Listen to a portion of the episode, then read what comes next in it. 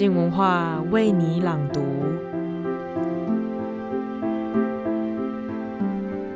周日早安，本周是陈柏青的书评时间，他来跟我们聊聊《我与狸奴不出门》这本书。这本书的作者是黄立群，黄立群可是陈柏青口中魅力难以捉摸的女子。记得曾在某篇采访中看到黄立群这样描述自己，他称呼自己是个随波逐流的废物。在那看似对生活没有任何执着的态度中，其实我们还是不难在黄立群的文章发现他那独特对世界的惊人见解。一起来听听今天的分享。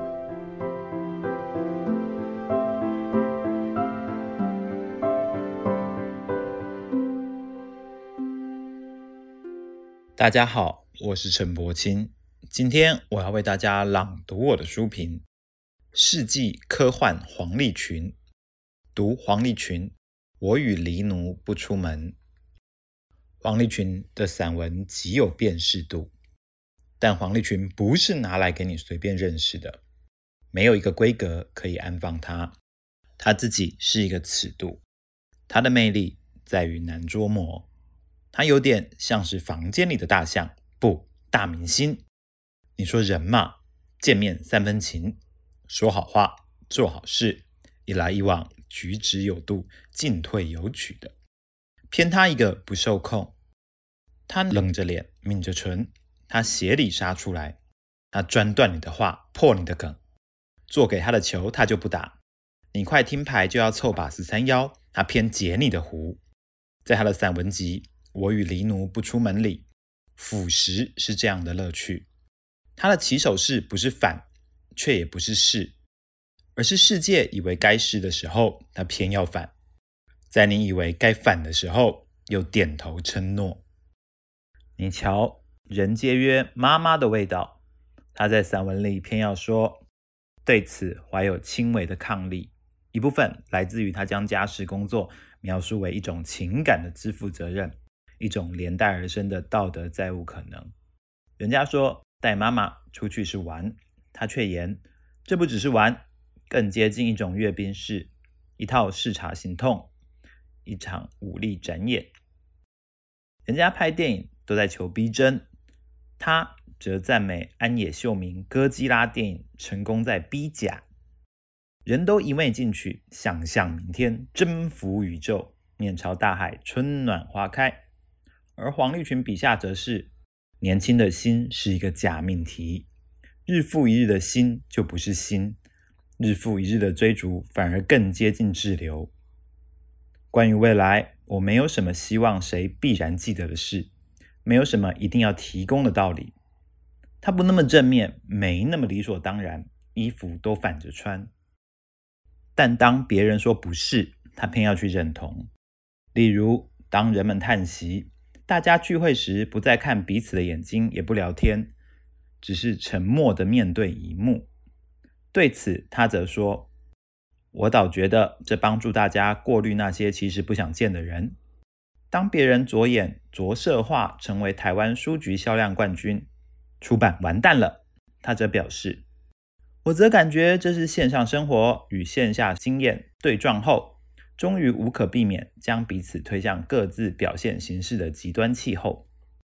他就是周星驰电影里山寨头子至尊宝，剃了胡子来跟白晶晶告白，反而被白晶晶打了一巴，跟着骂：“你把胡子剃光干什么？你知不知道你少了胡子，一点性格都没有了？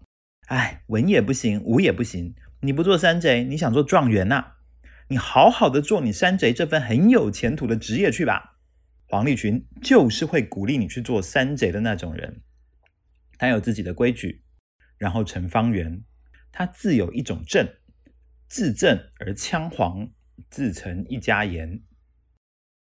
说到此，又好像把他讲的泼辣太过。事实是，他呵的撇头时，姿态挺傲娇的，那下巴的线条挺美的。他对世界的抵抗力，怀有一种美。别人炼铜炼铁大炼钢，黄立军炼的是血，是活火鲜艳结出尘，炼成劲，是余晖。那里藏着一种极端，最有理，对对对，都给你说。刀子一样的口，偏是豆腐一样的心。词锋带沙，切下去，涌出来却是玛瑙玉髓。是中文字作为一种美学上的炼丹，在字与字、词与词义反复锤炼磨合下，开凿出累累矿脉，总是奇绝的譬喻。他一吐气。你皮肤上纤毛皆觉倒，心底起万千鸡皮疙瘩，觉得这就是了。他让石变为宝，化何家南为梅艳芳，林立慧成舒淇，艺名变本名，仿佛这才是他真面目，无一不妥适，无一不熨帖。你瞧，黄立群写水蜜桃的熟，是说熟就熟，像一个人与另一个人的亲近，他既是渐渐。他也是瞬间，当不可就近的一闪出现，忽然就知道了。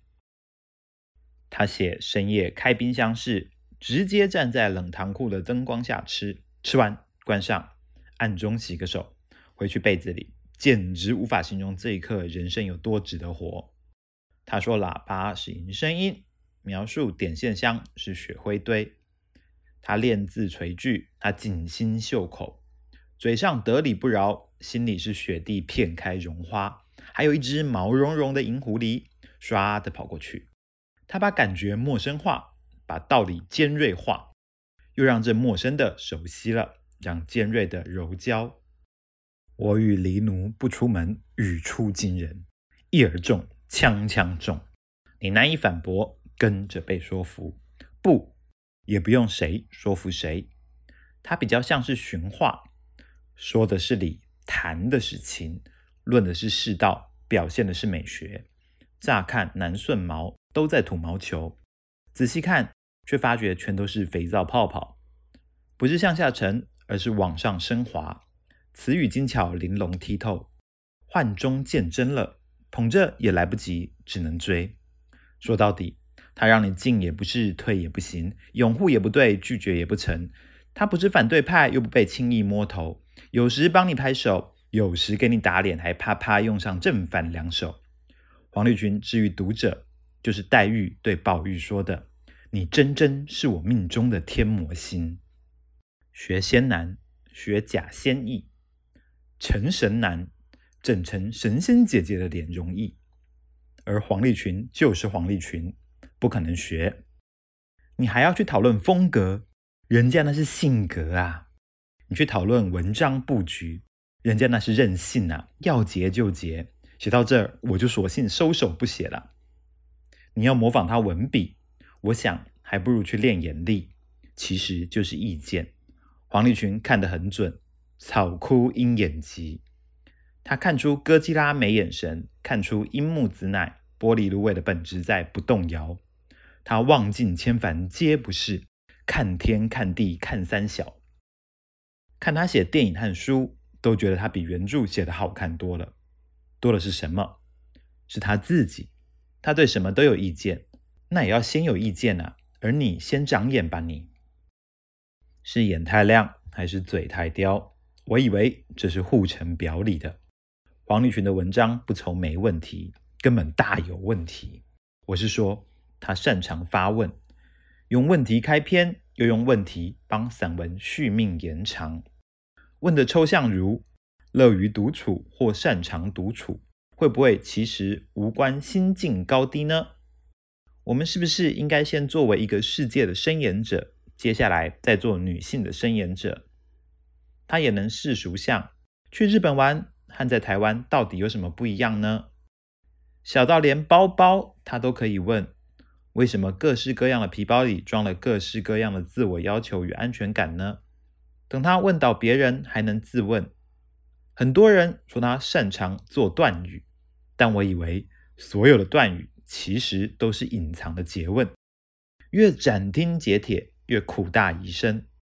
所以黄立群难学，但这部分谁都该学他。学要学这个，把散文写成结论。是台湾散文此刻多数书写者的悲哀。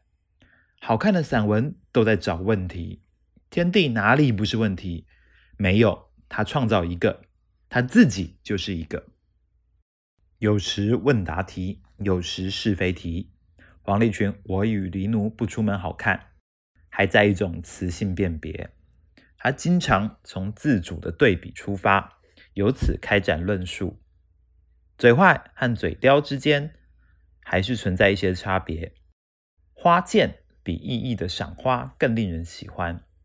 台湾定义的潮与英文的 trendy 仍有些不一样。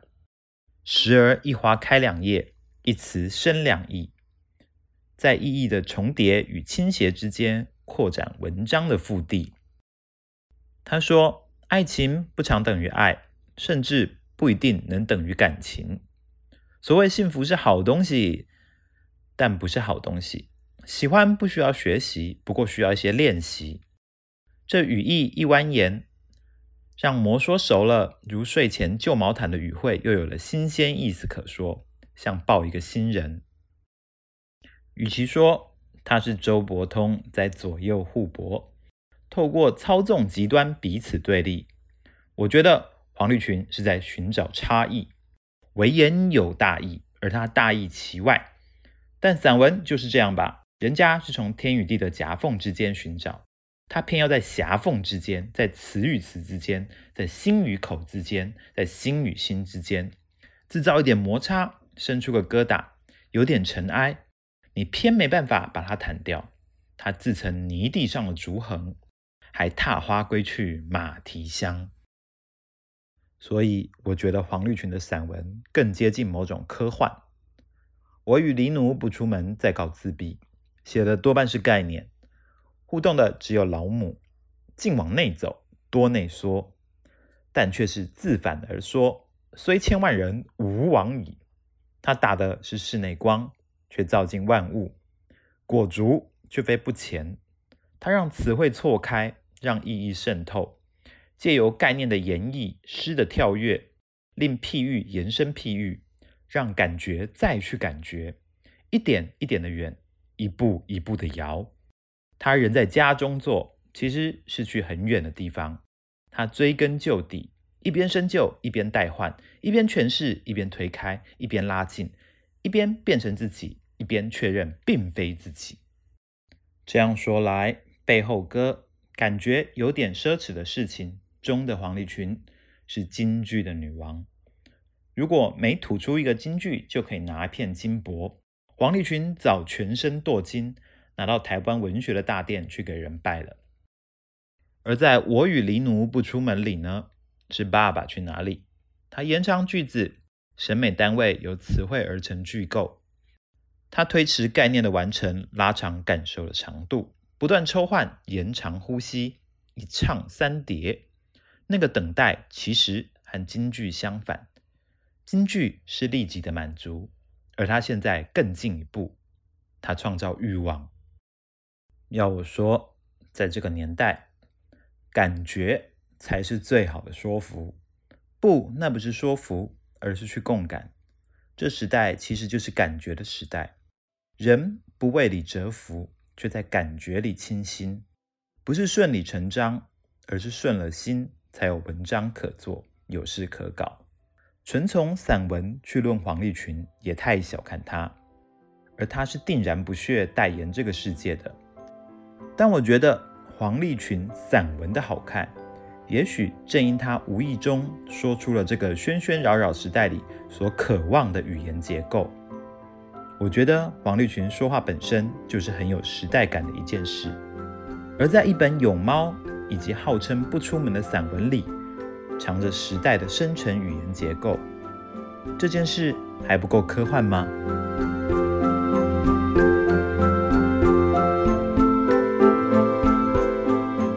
在这个容易落入约定俗成的世界规则中，很多人都渴望能够看见框架之外的可能。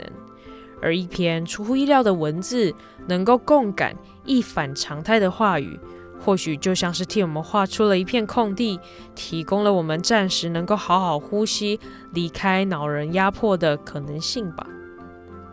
谢谢收听，今天的书评就到这里。明天周三就是我们的一周好好玩系列节目时间了。